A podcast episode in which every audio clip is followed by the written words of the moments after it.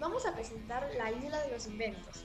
Los participantes son David Choco, Andrés Guerrero, Sebastián Olmedo y mi persona Andrea Coronel. La primera vez que Luca oyó hablar de la Isla de los Inventos era todavía aún muy pequeño, pero las maravillas que oyó le sonaron tan increíbles que quedaron marcadas para siempre en su memoria. Así que desde que era un chaval no dejó de buscar e investigar cualquier pista que pudiera llevarle a aquel fantástico lugar. Leyó cientos de libros de aventuras, de historia, de física y química, e incluso música, y tomando un poco de aquí y de allá, llegó a tener una idea bastante clara de la isla de los inventos.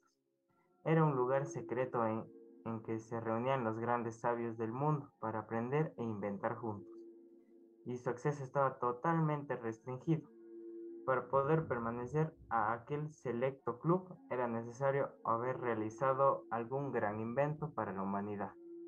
Y solo entonces se podía recibir una invitación única y especial con instrucciones para llegar a la isla.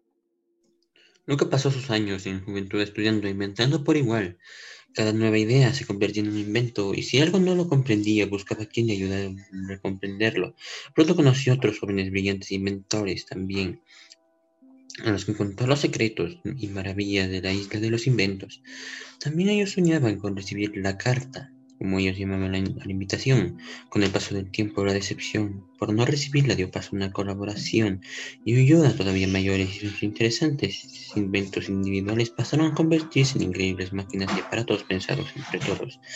Reunidos en casa de Luca, acabó por convertirse en un gran almacén de aparatos y máquinas. Sus invenciones empezaron a ser conocidas por todo el mundo, alcanzando a mejorar todos los ámbitos de la vida, pero ni siquiera así recibieron una invitación para unirse al club. Se desanimaron, siguieron aprendiendo e inventando cada día y para conseguir más y mejores ideas acudían a las jóvenes de más talento, ampliando el grupo cada vez mayor de aspirantes a ingresar en la isla.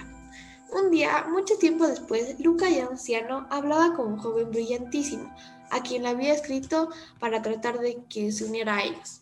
Le contó el gran secreto de la isla de los inventos y de cómo estaba seguro de que algún día recibirían la carta. Entonces el joven inventor le interrumpió sorprendido. ¿Cómo?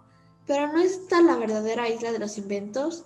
¿No es su carta la auténtica invitación?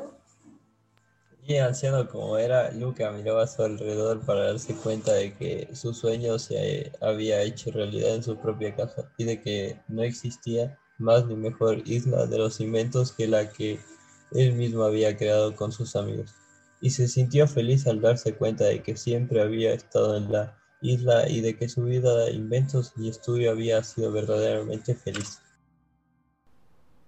Gracias por haber escuchado este podcast. Recuerden que la música que han escuchado durante la reproducción no ha sido de nuestra autoría.